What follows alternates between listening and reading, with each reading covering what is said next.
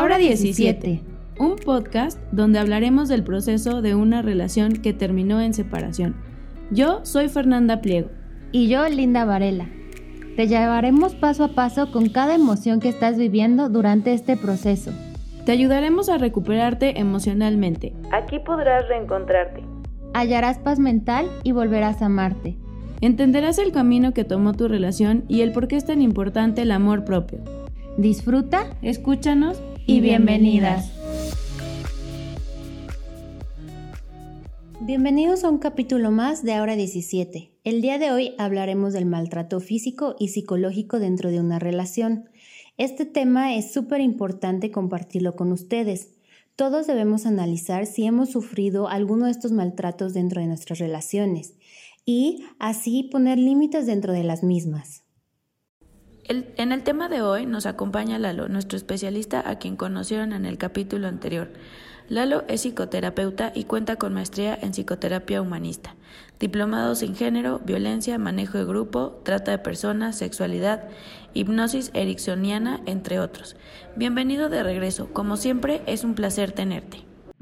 Muchas gracias por la invitación. Es un gusto poder compartir con ustedes y con las personas que nos puedan escuchar. Muy bien, Lalo, pues si quieres empezar, ¿qué empezarás a definir o cómo se diferencian o qué tipos de maltrato existen y si nos puedes dar algunos ejemplos. Ok.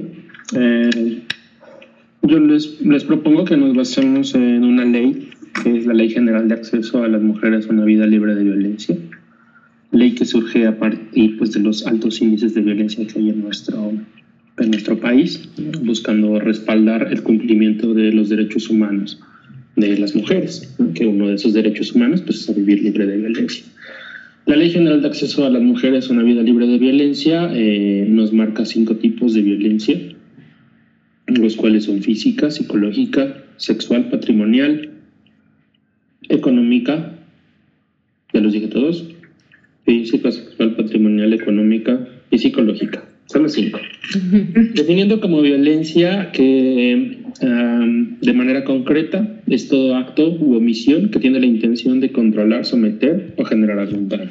creo que esa es una manera de poderla entender muy fácil, muy digerible para no adentrarnos en otras definiciones eh, que da en puntos muy importantes esta definición.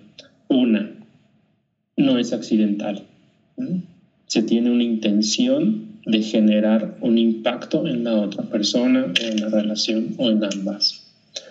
Eh, dos, puede ser haciendo o dejando de hacer algo.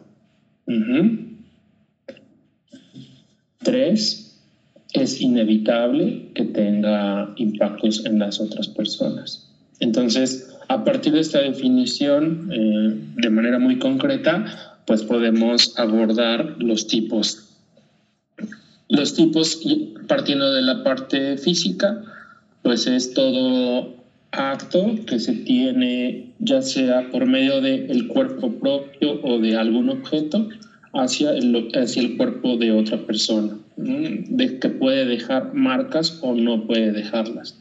Ejemplos, moretones. Eh, bueno, moretones ya sería una, un impacto, ¿no? Pero pueden ser jalones, apretones, pellizcos, empujones, patadas, cachetadas, todo lo que tenga que ver con un, mm, un daño físico en el cuerpo de eh, la persona que lo recibe tiene que ver con violencia física.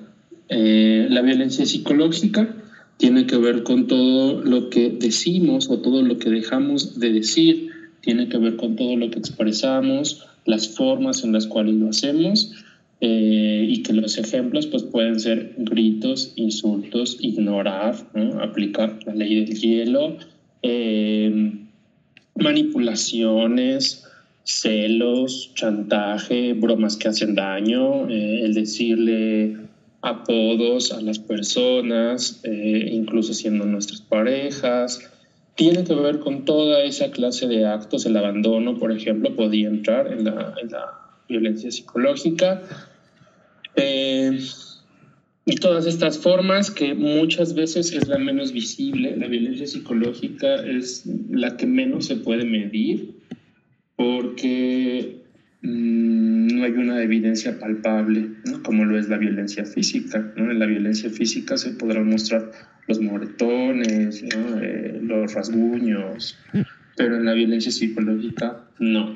Es la más frecuente, es la más escondida, es la que últimamente considero que se ha pulido más a manera de que sea lo menos perceptible posible. ¿eh? La violencia económica, pues bueno, tiene que ver con las cuestiones monetarias directamente, ya sea sustraer dinero, no dar dinero, no, no cumplir con pensiones alimenticias, por ejemplo, tiene que ver con esa violencia, ¿no? que creo que esa es más, más clara. Eh, la violencia sexual, pues bueno, tiene que ver desde acoso, los llamados piropos, los... Eh, todas las miradas que puedan ser lascivas, que puedan incomodar, eh, todo lo que tenga que ver con la sexualidad de la otra persona y que invada esa zona de seguridad que implica nuestros cuerpos y nuestra sexualidad, ¿no?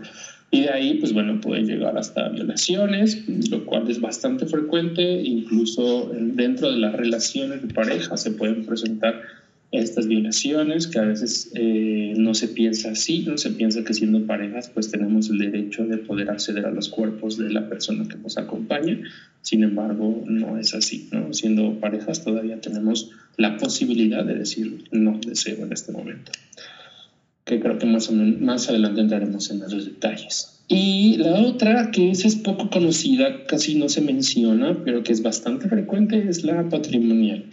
La patrimonial tiene que ver con todo lo que le es importante a la persona. Eh, llámese papeles, llámese eh, objetos que le sean valiosos, eh, regalos, mm, identificaciones, lentes, todo lo que sea importante para el celular es algo muy frecuente en la actualidad, por ejemplo. Cuando una persona se mete a un celular de otra sin su consentimiento, tiene que ver con violencia patrimonial porque es un espacio eh, privado, personal. Eh, entonces, bueno, muchas veces, por ejemplo, las relaciones de pareja o de todo tipo de relaciones, una manera de, de poder castigar o de poder manipular o de poder eh, hacer daño a, otra, a la otra persona es por medio de sus objetos valiosos, que yo sé que son valiosos y que les hago alguna clase de daño. Entonces, esos son los cinco tipos. ¿Dónde pueden suceder? Que son las modalidades. Pues pueden suceder en casa, en la calle, eh, en la escuela, en el trabajo, en todas partes, en las instituciones gubernamentales, en los hospitales. Eh, desafortunadamente la violencia pues no, pues no se limita a un espacio y no se limita a una forma, sino busca por dónde seguir floreciendo. Oye, Lalo, eh, ahorita que estás hablando de la violencia psicológica, ¿nos podrías dar como algunos ejemplos? Porque creo que de la violencia psicológica tenemos muy normalizadas muchas cosas que creo que en la mayoría de las veces cuando alguien te dice, oye, sí sabes que eso es violencia psicológica, te quedas así como de, ¿what? ¿Que no es normal? O, o es algo a lo que estás tan habituada que ni siquiera te das cuenta que eso es violencia psicológica. Sí, digo, voy a, voy a poner como un ejemplo muy, muy, muy... que puede suceder con mucha frecuencia en las relaciones de, de todo tipo y que muchas veces incluso se puede relacionar con el amor y el cariño. ¿eh? Imaginemos. Una mujer que su pareja le dice gordita, que porque es de cariño. Y entonces ese asunto de decirle gordita, porque incluso así, ¿no? Gordita, no le dice gorda, sino gordita, se relaciona con el amor, con el afecto. Incluso desde ahí se justifica. ¿Dónde se vuelve violento? Cuando al escucharlo la persona que lo recibe le incomoda, le genera conflicto, eh, le genera incomodidad, le genera el no sentirse a gusto con su cuerpo, eh, le genera un señalamiento, le genera un impacto en su autoconcepto y en su autoestima. Es en ese momento cuando se vuelve violento. Muchas veces no se dice, en primera no se pregunta, quien lo ejecuta no le dice, oye, ¿a ti te gusta que te diga así? Ya sea gordita, flaca, eh, no sé. Chaparra. Chaparra, exactamente, ¿no? Como muy común regularmente no se pregunta, no se pregunta si puedo y no se pregunta si estás a gusto. Incluso esa palabra que al principio puede ser, ah, pues órale, ¿no? o sea, sí me gusta que me lo diga, puede ser que al paso del tiempo ya no me guste. Entonces, una no se pregunta, no se consensúa y después no se menciona hacia la pareja que esa palabra no me gusta porque al final tengo tal vez mm, el miedo a que esa forma, tal vez de las pocas formas que existen donde él supuestamente me muestra un cariño, desaparezca. Y entonces si me deja decir gordita, flaca, chaparra, y ahora, ¿cómo me voy a sentir querida? Si es de los pocos momentos, porque eso me dijo que para eso lo hacía, para hacerme sentir querida, o incluso me puede decir, pues no, luego tú estás diciendo que no te muestro afecto y ahora que te digo chaparra y gordita de cariño, te pones como te pones. En ese momento se vuelve violencia. Y por ejemplo, cuando una persona empieza que con el amor romántico cuando empiezas de noviazgo y así, y te empiezan a decir, ay, mi chaparrita, mi gordita, tú lo tomas de cariño, porque eso pasa normalmente. Cuando yo creo que, ¿en qué momento, más bien la pregunta es, ¿en qué momento cambia ese pensar tuyo y te empieza a afectar dentro de la relación? O sea, ¿cómo empiezas a tomar ese rechazo a ese, pues, como apodo que te pone tu pareja? Es que yo creo que antes de un momento tendríamos que identificar si desde un principio me agradó. Porque tal vez con la parte del amor romántico es lo que te decía, lo justifico como una muestra de afecto, pero tal vez desde un inicio no me agrada. Claro. Sin embargo, como se relaciona, como bien dices, con esta, este, pues esta construcción de ese amor romántico, la omito, la dejo pasar, la normalizo y la integro en mí. Esa, esa por primera parte. Y dos, pues en el momento donde se siente incomodidad, es ahí es ahí donde, o sea, no, puedo decir un tiempo, ¿no? no puedo decir el mes, al medio año, sino es cuando en la persona le genera incomodidad, es ahí.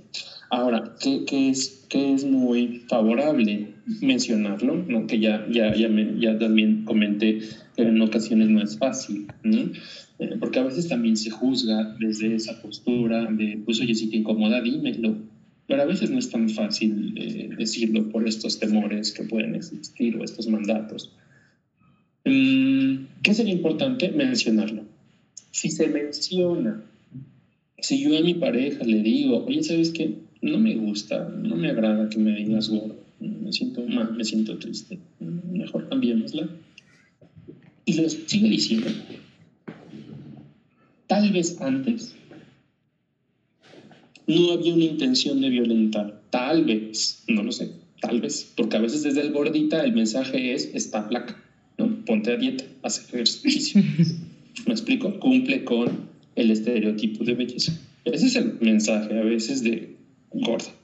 O flaca es, eh, pues tendrías que tener más gusto o tendrías que tener más nalga, ¿no? Ese a veces es el mensaje de ese flaca, ¿no? O el chaparra es, tendrías que estar más alta, ¿no? Tendrías que verte de tal forma, ¿no? Usa tacones para verte mejor, no sé. O sea, a veces eso indirectamente es el mensaje.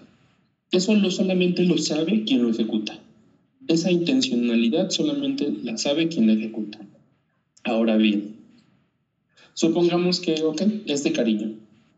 Sin embargo, si yo ya mencioné que es algo que me incomoda y la otra persona lo sigue repitiendo, ya tiene toda la conciencia de que con ese comentario va a generar un impacto en la otra.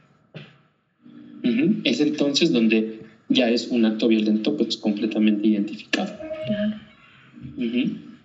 Que muchas veces pues, con esta idea pues se irá a justificar. Eso, la parte por ejemplo de los celos, que también son muy frecuentes y que ahora han estado muy presentes en la parte de las redes sociales, por ejemplo, eh, y que se ha ido, ¿cómo decirlo?, eh, nutriendo más, ¿no? Antes era, antes era el mensaje, ¿no? Y pues bueno, no me responde el mensaje. ¿no? Y ahora después se volvió la parte de la conexión, ¿no? De ahora fue su última conexión, ¿no? Y después se volvió lo de las palomitas, ¿no? La doble palomita, ¿no? Y después se volvió la doble palomita y azul, ¿no? O sea, todo eso se fue utilizando para generar control. Facebook, ¿no? Primero, si no mal recuerdo, era el puro like, ¿no? Ahora ya es me encanta. Y, y, pues ya, o sea, podrías ver una publicación, si le pusiste like, oye, pues ¿por qué le das like, no?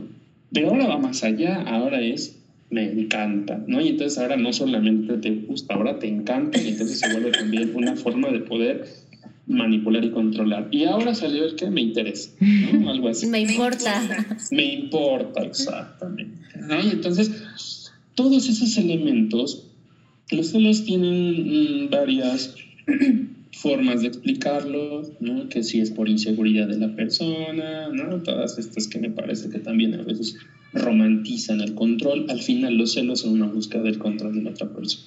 Punto. Yo creo que se tiene, como dices tú, esta idea súper romántica. Yo apenas, hace no mucho, platicaba con una amiga que me decía, es que mi marido nunca me cela. A mí me gustaría que me celara. Y yo, ¿por?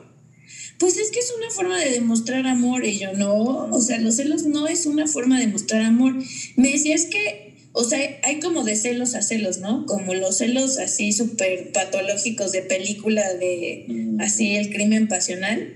Y estos celos que dentro del romanticismo es una forma de me importas y así te demuestro que te quiero. Entonces, creo que la gente cree que hay celos malos y hay celos como buenos, ¿no? Son como ciertas cosas que se permiten porque es una forma de demostrarte que te quiero y que me importas. Incluso hasta se dije, pocos celos son bonitos. Así se le ponen nombre, bonitos. Sí. Al final son una forma de control. Eh, romantizada o no, son una forma de control porque por medio de los celos se busca que la otra persona deje de hacer cosas o haga cosas que a mí no me parecen adecuadas. Ejemplo, lo de los likes o lo de los me encanta. O incluso de subir la foto, ¿no? Porque dio, perdón. Como hasta subir una foto así de, ¿por qué subes una foto en traje de baño? ¿Qué te pasa? Claro, claro, ¿no? Y tuvo reacciones, ¿no? Y peor si es de hombres, ¿no? Y peor si fueron me encanta. Entonces, todos, todos esos actos, cuando yo le reclamo a mi pareja el por qué subió la foto, el por qué le dio me gusta, el por qué le dio me encanta, el por qué lo tiene agregado, etcétera, etcétera, etcétera, cuando yo lo cuestiono, mi intención es que lo deje de hacer. Entonces, si yo busco que lo deje de hacer, que no le sonría a tal persona, que no le escriba a tal persona, que no salude a tal persona, que no camine de esa forma, que no se vista como se viste, que no se coloque ese escote, que no se coloque esos tacones, que no se coloque esa minifalda, etcétera, etcétera, etcétera, todas esas mm, sanciones que yo voy a hacer por medio del reclamo, por medio de la manipulación, por medio de la victimización y decir, pues es que tú andas así y eres tan guapa y entonces yo me siento mal porque tal vez siento que no te merezco y tengo miedo de que te vayas y te fijes en otro porque yo soy feo, yo soy gordo, soy chaparro y no tengo dinero. Es una manipulación a través de la victimización. Al final tiene el objetivo que la otra persona deje de ejecutar esas conductas. Y muchas veces la persona que lo recibe dice sí, es cierto. O tal vez no es cierto, pero por evitar conflictos, por evitar que mi pareja pobrecita se sienta mal, lo dejaré de hacer. Por evitar un conflicto mayor, por evitar que me diga groserías, por evitar que me exhiba, por evitar que piense mal, por evitar que piensen que soy una mala mujer. Entonces lo dejaré de hacer. Y entonces, pues sí, creo que un punto bien clave, ahorita que mencioné lo de la ropa, para poder identificar lo que era hace rato lo que comenzábamos a platicar. Si yo veo una prenda de ropa en una tienda, me gusta, me veo y digo, ah, me vería bien. Y no me la compro porque pienso que mi pareja se podría molestar, hay violencia. Ahí hay un indicio de que hay violencia. Porque antes de ponérmela, antes de gustarme, está la opinión de la otra persona. Eso es muy diferente a buscar gustarle, ¿no? Eso, eso está, está lindo, ¿no? Una cosa es buscar sentirme atractiva conmigo para poderlo compartir con el otro de manera libre, o sea, puedo o no elegir verme atractiva o no atractiva, sentirme guapa, o maquillarme o no maquillarme, arreglarme de cierta forma, eso me parece un gesto, pues, eh, pues que puede aportar a la relación, ¿no? a la sexualidad, etcétera, etcétera. Pero si te das cuenta es de manera libre, muy diferente a cuando me he visto o no me he visto pensando en cómo podrá responder la otra persona ante esa manera. Y eso, eso, eso aplica en los comportamientos, ¿no? Es, ay, le voy a dar me encanta. Híjole, pero si le doy me encanta y se lleva la cuenta mi pareja, sí. Y al rato ya va a ver Pancho y me va a dejar de hablar. y, o le va a dar el like a otras mujeres, ¿no? Violencia. O, por ejemplo, incluso afecta también en la decisión del trabajo, ¿no? O sea, el de, el de por qué ya te llevas bien, tienes un buen amigo en tu trabajo, ¿no? ¿Por qué quieres salir a tomar el café con los del trabajo? O sea, también eso influye mucho, ¿no? Porque te están afectando. O cuando tú dices, lo dejo de hacer, dejas de salir con tus amigos del trabajo, dejas de hacer amigos en el trabajo para no ocasionar dilema con tu pareja, ¿no? Eso pasa muchísimo. Claro, entonces podríamos, con la violencia psicológica, podríamos concluir que si sientes miedo, inseguridad, angustia, frustración por las acciones que tú quieres hacer con tu persona, todas estas son acciones con tu persona, ¿no? Arreglarte, maquillarte, hablarle, darle like, hacer el uso que tú quieras de tus redes sociales, hacer lo que quieras con tu cuerpo sin dañarlo. Todo lo que tú decidas, buscar un trabajo, todas son decisiones que van sobre ti. Si esas decisiones se ven impregnadas por lo que ya mencioné anteriormente, son indicios de que hay violencia. Ok. Que la parte de la búsqueda de que la otra persona se quede, porque si se va me va a doler, mm, influye en no hacer visibles estas conductas. Esto que me está incomodando. Porque eso es algo muy frecuente. Hay algo que yo me he dado cuenta y lo menciono con las personas. Yo considero que sí puede haber relaciones donde haya mm, actos de violencia y también haya amor. Mm, yo considero que la violencia no, no elimina el amor y tampoco el amor elimina la violencia. ¿Cuál es el asunto? Que a veces en las relaciones volteo a ver el amor y omito la violencia volteo a ver todos esos momentos donde me siento querida, aunque sean muy chiquitos. Pero eso es de lo que me sostengo. O incluso, ese rato que mencionabas, eh, esta parte inicial de las relaciones, ¿no? donde se van cortejando, donde inevitablemente muestro la mejor versión de mí en este proceso de enamoramiento, ¿no? muestro ser el príncipe o la princesa ese es algo que se queda impregnado. Y entonces a veces me sostengo de esa imagen del pasado para cegarme o evadir la situación actual.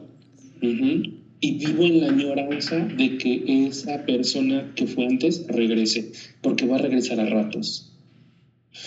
Cuando sienta que pierdo a la persona, me quedan dos opciones. Una, apretar el control. Dos, mostrarme como el que antes era para que entonces diga, ay, no, sí, ya regresó esta ¿no? Ya regresó la persona linda, amorosa, cálida, comprensiva, y entonces, pues otra vez me pongo en esa posición de ser tuyo o tuya. Oye, Lalo, este, para de, de, la violencia psicológica, normalmente, es pregunta, ¿normalmente se pasa a la violencia física? ¿O de la violencia física a la violencia psicológica? ¿Son juntas? Puede, o sea, entiendo que sí puede haber como solo violencia psicológica sin llegar a los golpes, pero puede ser como el inicio de la violencia física y cómo, cómo se da como esta parte de, ya pasó una vez y qué va a pasar después, ¿no? Creo que todas las mujeres que hemos sufrido violencia física, creo que la primera vez o las primeras veces como ni como que no lo puedes asimilar. Como que te quedas en shock y yo creo que hasta que es como no, no voy a decir un número de veces, pero no es las primeras veces. Yo creo que después de ciertas veces, de ciertas veces que ha pasado, entonces empiezas a asimilar esta parte. Pero sí podemos pasar de la violencia psicológica a la física. Sí, teóricamente hay una escalada de la violencia. Teóricamente se empieza bromeando con esta clase que yo decía de, de, apodos o de molestar a la persona, eh, de hacer estos juegos, eh, pellizquitos, ¿no? este jaloncito, o sea, con esos nombres, ¿no? Ay, nada más es un pellizquito, ¿no? Ay, nada más es un pellizquito, ahí está, te, ahí estás bien tonto, ¿no? Ahí estás... o nada más es una palmadita, ¿no? Así. ¿no? O sea, con estos diminutivos claros, claro, claro.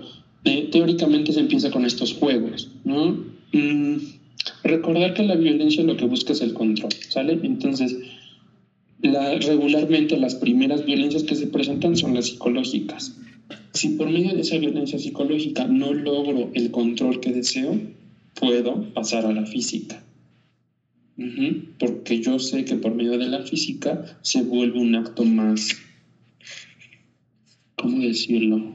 Más, mm, más directo, ¿no? O sea, es, sin, sin, esconder, ¿no? No es como con esta victimización que, que les platicaba hace rato, ¿no? Donde tiene la búsqueda de manipular. No, la violencia física es algo que va a ir concreto, directo hacia la persona.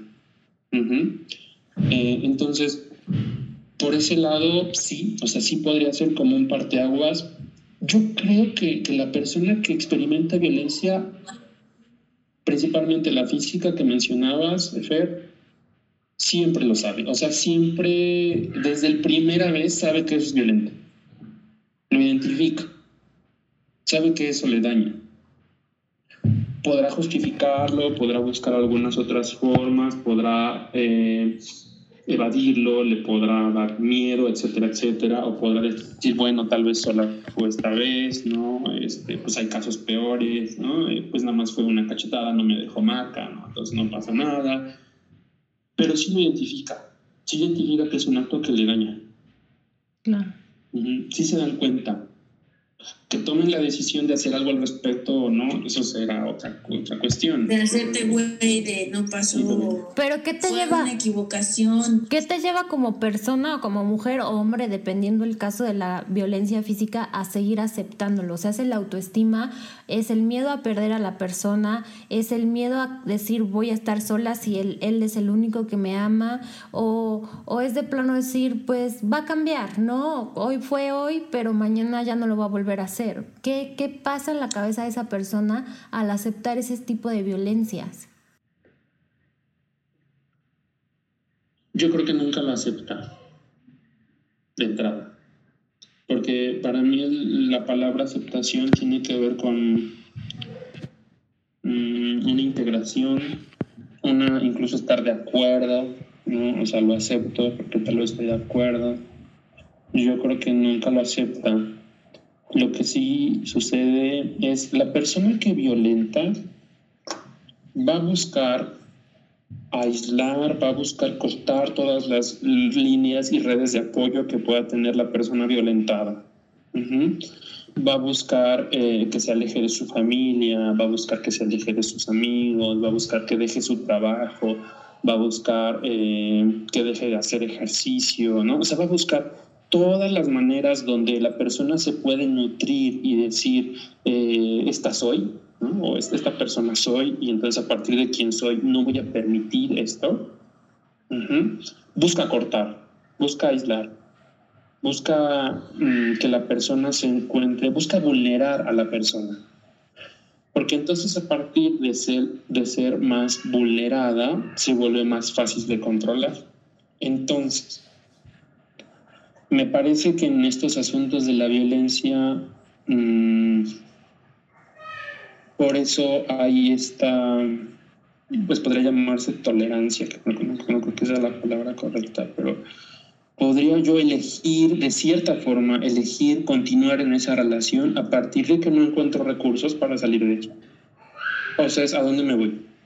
¿A dónde me voy si me peleé con mi familia por estar con él o con ella? ¿No?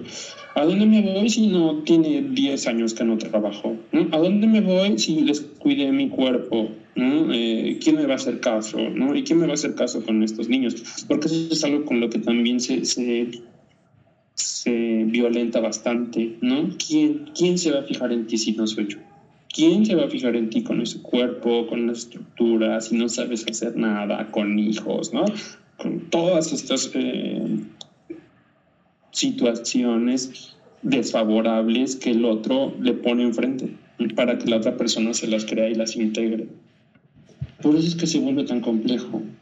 Recuerdo en algún momento eh, una, persona que estaba, me estaba platicando el caso de una mujer que decía, ella es guapa, tiene un trabajo, este, ¿cómo es que ella que es tan inteligente, tiene un buen trabajo y guapa, este, no se sale de esa situación?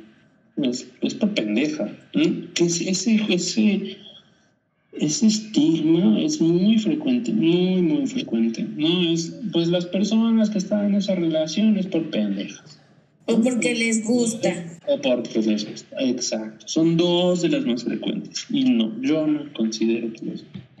Para empezar, si nos gustaron los golpes, estaría esta parte que seguramente Fernanda sabe excelente y podrá ampliar, la parte del masoquismo, ¿no? Pero el masoquismo es algo que se tiene que disfrutar y es algo consensuado. Los golpes no, o sea, la violencia nunca es consensuada. Entonces no, no, hay un disfrute en eso. ¿En qué se puede disfrutar? A veces la parte de las reconciliaciones. ¿Por qué? Porque en las reconciliaciones volvemos a ser esas personas amorosas a veces, a veces, cálidas, comprensivas que fuimos al principio. ¿no? Y entonces por eso es que en ocasiones hasta lo he escuchado como eh, las reconciliaciones es como lo más sabroso ¿no? que puede existir. Pero muchas veces es, sabe así de rico porque, reitero, mostramos esa parte que yo sé que la otra persona quiere ver de mí y quiere recibir de mí. Y dos, es una forma de concretar nuevamente el control que yo sentía perdido. ¿no? Entonces, siguiendo con el ejemplo. Sí, puede haber muchas, muchas personas que sean guapas, que es desde la visión del otro, ¿no? Que sea guapa, que sea inteligente, que sea, tenga un buen trabajo. Pero muchas veces la persona no siente eso. O sea, la persona se puede ver al espejo y ha sido tan violentada eh, física o psicológicamente o sexualmente que no se siente atractivo. Que no alcanza a cumplir la expectativa de la otra persona. Puede ser que desde afuera, las personas de afuera la ven inteligente, pero interiormente la persona no se siente así, ha sido tan destruida, ha sido tan desboronada, se ha puesto en duda todo lo que ella pueda saber, ha sido tan comparada que ella no lo integra, que eso tiene que ver con el autoconcepto. La persona que violenta regularmente se va a meter con el autoconcepto para deshacerlo, porque a partir de un autoconcepto deshecho, la autoestima pues estará igual. Porque ¿cómo, ¿cómo le hago para amar ese concepto que me han metido a la fuerza desfavorable para mí. Entonces, por eso es que se vuelve a veces el camino tan complejo. En mi experiencia personal, cuando he trabajado con mujeres en situaciones de violencia, al principio me llegaba a pasar que me sentía frustrado porque percibía que las mujeres no salían de ahí. Y que llegaban a sesión conmigo y se iban súper bien, ¿no? Este, seguras, ir a tomar decisiones, ¿no? Este, salirse de ese espacio, empezar a trabajar, empezar a preocuparse por su este, imagen, ¿no? su autoimagen. Llegaban a la semana y decían, no, no hice nada de eso.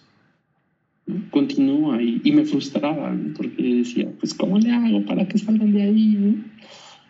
Entendí que va más allá, va más allá a veces de querer va más allá a veces de identificar que es algo que no me satisface o no me hace sentir bien o que no estoy contenta o contenta.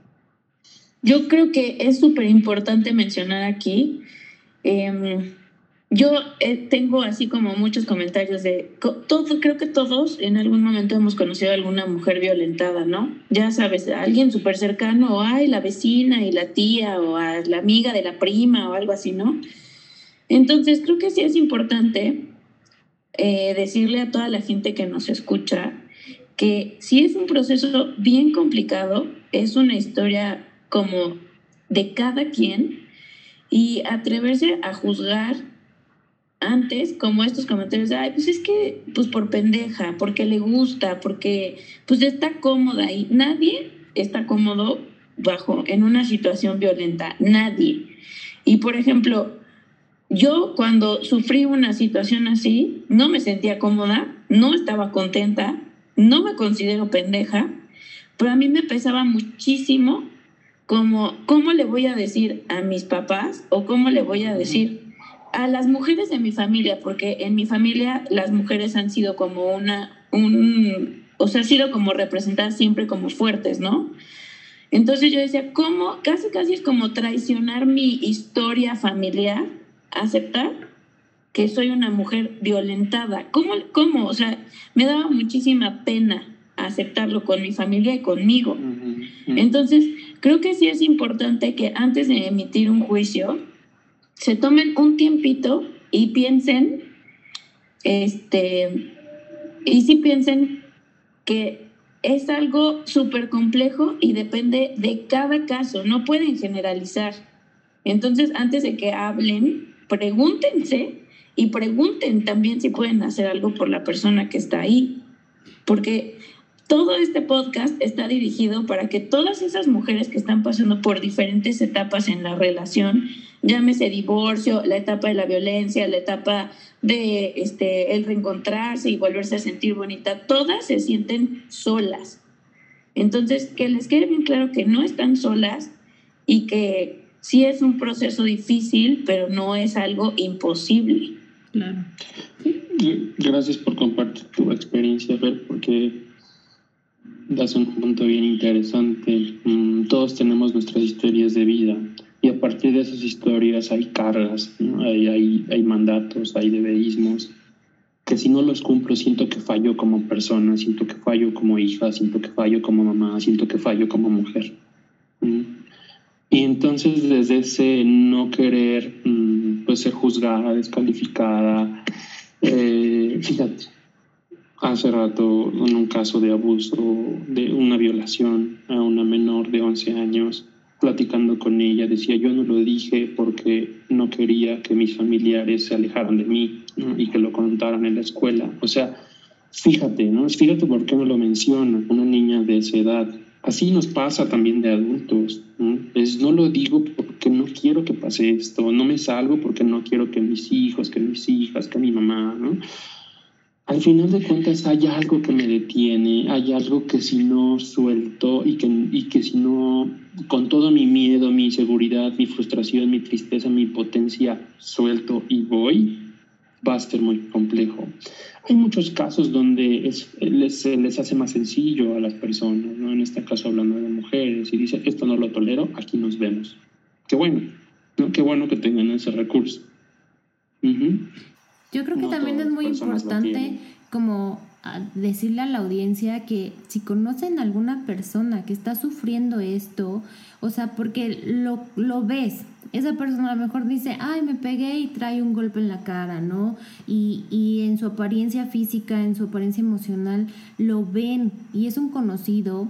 Acérquense a, decirles, aquí estoy, si necesitas algo, tratar de apoyarla, buscándole ayuda, acercarle con algún psicoterapeuta o alguien que la pueda guiar, porque todo esto, o sea, hay mujeres que son fuertes y toman la decisión, sea tarde o temprano, pero toman la decisión de salirse de ahí, pero hay muchas que no y pueden llegar hasta, hasta pues sufrir causas de muerte por la depresión, por el maltrato psicológico, el físico, y entonces cuando se provocan los suicidios.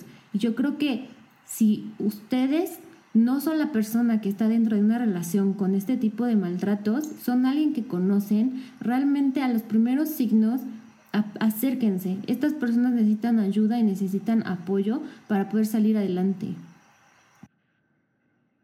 Sí, eh, Creo que ante la violencia hay una postura que es bien interesante y bien útil, que es esta parte de la empatía. Es, no vengo a juzgarte, no vengo a descalificarte, vengo a acompañarte en esto.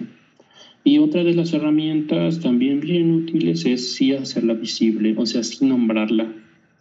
Porque lo que no se hace visible y no se nombra es como si no existiera, se normaliza. Entonces, tal vez no voy a decirte que lo estás viviendo, pero es pues dentro de lo que yo sé, creo que eso es un acto de violencia. ¿No? Y entonces ya desde ahí, ah, caray. O sea, neta. Diario, diario entre, me entrevisto con mujeres en el hospital en el que estoy y algo de todos los días es, pues tenemos problemas como todas las parejas. ¿No? Súper. De verdad, creo que todas me lo dicen. Y si no todas, el 90% me lo dice. Y que aquí, bueno, hay otras que se identifican. Entonces vámonos con el 80%. Aquí el asunto es, yo les menciono, sí, todas las parejas tienen conflictos. El asunto es, ¿qué detona esos conflictos? Porque podremos tener un conflicto por la economía de la familia o podremos tener un conflicto porque no me gustó lo que hiciste de comer o como decíamos la manera en la que te vistes, te comportas, etcétera, ¿no? Entonces, una, ¿qué los genera? Dos, ¿cómo comunicamos esos conflictos que existen en la relación? Porque podrá ser de manera muy asertiva, ¿no? Este, muy amena, mediante un diálogo, podrá ser con gritos, con golpes, con insultos, ¿no? con menosprecio, etcétera. Y tres, si se busca o no la resolución del conflicto y cómo se busca esa resolución o no del conflicto. Lo cual me parece muy, muy importante empezar a hacer conciencia en qué sucede conmigo cuando están esos conflictos. Y entonces, eh, si yo me voy a sumar al apoyo como una red justamente de apoyo para la persona que vive una situación de violencia, es importante mi empatía, es importante la no normalización, es importante checar qué me sucede a mí ante la violencia que experimenta la otra persona, porque desde ahí lo puedo compartir, ¿no? Oye, dentro de lo que yo sé, la otra vez escuché un podcast, podcast maravilloso, ¿no? Maravilloso, por ahí que me encontré que hablaron sobre la violencia y entonces esa vez escuchándolo, pues yo entendí que la manipulación es un acto de violencia. Y creo, me da la impresión de que esto que me estás contando va por ahí. Y entonces cuando yo escucho que estás viviendo tal vez violencia, yo me siento triste, porque creo que no tendrías por qué vivirlo. Y ante eso que tú estás viviendo, yo estoy contigo fin, no estoy haciendo un juicio de valor, estoy colocando cómo me siento con lo que vive, me estoy colocando como una persona que va a estar ahí apoyando y acompañando, Ajá. y tal vez podré decir, pues vi que alguna de las sugerencias, escuché que una de las sugerencias, pues es tal vez con, con un psicólogo, con un grupo, ¿no? Eh, o psicóloga, entonces eh, escuchar más de estas eh, iniciativas, más de estos programas, para entonces poder identificar alternativas igual, igual y te interesa. creo, que, creo que va mucho por ahí. Creo que va mucho por ahí cuando tenemos la inquietud y las ganas de poder estar con alguien que experimente estas situaciones. Porque si no, también violentamos. ¿No? O sea, la pareja diciéndole que es una pendeja todo el tiempo, por cualquier cosa. Y todavía llego y le digo, pues tú por pendeja que te dejas. pues híjole, pues no me ayudes como... no, no le eches más leña al fuego, porque entonces ya, o sea, me siento pendeja porque el otro me dice que lo soy y ahora me siento pendeja con la, con la amiga que siento que está ahí. Pues sí, o sea, entonces definitivamente soy pendeja. Y entonces integro esa idea en mí y pues ya mejor ya ni le muevo. No, pues ya, o sea, pues aquí me quedo, pues sí lo soy. ¿Sí me explico? Entonces, creo que es bien importante no sumarnos a esa violencia, no evitar eh, continuar regando la violencia que existe en, en, la sociedad en general. Y para eso es muy importante prestar atención en las cosas que decimos, en cómo lo decimos, nuestras posturas ante el tema. Y creo que antes también de poder ofrecer a la otra persona alternativas es checar mis violencias, cómo estoy yo en ese tema. Eso también es bien útil porque algo que hiciste, Fer, a mí se me hace bien interesante y que tiene un impacto muy hermoso, que es hablar desde mi experiencia. Cuando se habla desde la experiencia, hay un, un, encuentro más cálido incluso, porque entonces no estás diciendo si yo estoy mal o estoy, estoy bien. Con tu experiencia me regalas alternativas, me regalas una forma diferente, me regalas el saber que se puede salir de esta situación. Creo que eso es muy, muy, muy favorecedor también.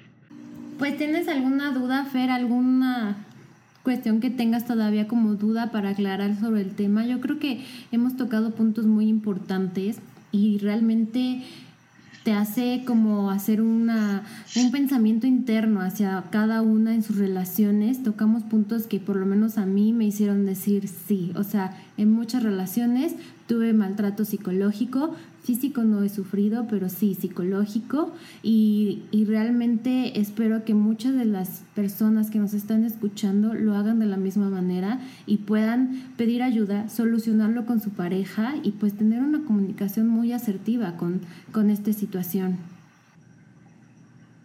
Pues no, también muchísimas gracias por la participación. Creo que hay muchas cosas, como te decía al principio, que están muy normalizadas, que no lo son, ¿no? Entonces, este, creo que sí hay de, de estas cosas que parecen amor, pero no lo son. Y también estar al pendiente de la gente que tenemos a nuestro alrededor que quizá está sufriendo violencia y no sabe cómo decirlo. Y mucho ojo con esos comentarios de, ay, está ahí por pendeja, porque le gusta o porque le conviene, ¿no? Entonces, te agradecemos muchísimo, Lalo, por la participación. Me gustaría muchísimo quizá en otro programa poder ahondar en estas cosas como de la violencia patrimonial y demás cosas, porque también creo que está, hay muchas cosas ahí que se hacen del día a día que también están súper normalizadas ya. Pero pues se nos acaba el tiempo, entonces te agradezco muchísimo. Vamos a dejar en la descripción eh, tus, tus redes o cómo se puede contactar contigo la gente y pues muchas gracias y seguimos aquí trabajando. Gracias a ustedes por, por, la invitación. Lo último que les quiero regalar es que siempre es buen momento. O sea, he conocido mujeres que después de 40 años de, relación se separan ¿no? y dicen hasta aquí. Y otras personas que a los dos meses. O sea, siempre es buen tiempo y será su tiempo. O sea, porque también a veces hay un castigo, ¿no? De cómo soporte tanto y la otra persona no, no, porque no era tu tiempo, no era tu momento, no contabas con los recursos adecuados tal vez, porque si no también nos autoviolentamos. Claro. Entonces es importante saber, una, que siempre es el buen momento para poder hacer algo ante las violencias, dos, que es tu momento, tres, que son tus formas, cuatro, que tienes tus recursos. No tienes los de la vecina, son los tuyos. Y que con esos recursos has buscado sobrevivir, has buscado ser feliz, has buscado mantenerte eh, a salvo. Fin. Creo que eso es bien interesante poderlo integrar eh, para que no haya como una resignación y es, pues ya, ¿no? Pues ya llevo dos años con él, pues ya para qué ¿no? O 10 o 20 o 3 meses, ¿no? Pues como dicen, más vale diablo conocido Malo conocido que bueno por conocer. el diablo es otra, ¿va? Esa parte de verdad a veces les mueve, ¿eh? Es, o sea, pues ya mejor me quedo aquí, pues ya lo conozco, ya sé cómo es. Que experimentar una nueva relación, ay no, qué bueno. No, y de seguro me va a tocar uno igual. O peor. O peor, exactamente. Entonces, creo que es bien importante que si tú identificas que es una relación que no te satisface, que no, no te sientes a gusto, no te sientes respetada, no te sientes tomada en cuenta, siempre será buen momento para hacer algo ante ello. Será tu momento y habremos personas que nos encantará poderte acompañar en, el proceso que tú elijas, que tú gustes, cuando lo gustes, cuando lo, lo necesites. Gracias. Gracias a ustedes este, por la invitación y gracias a las personas que, que nos escuchan. Eh, les reconozco su iniciativa al, hacer esto porque de verdad creo que cualquier mm, búsqueda de generar paz es bienvenida. Muchas gracias, Lalo. Muchas gracias, Lalo.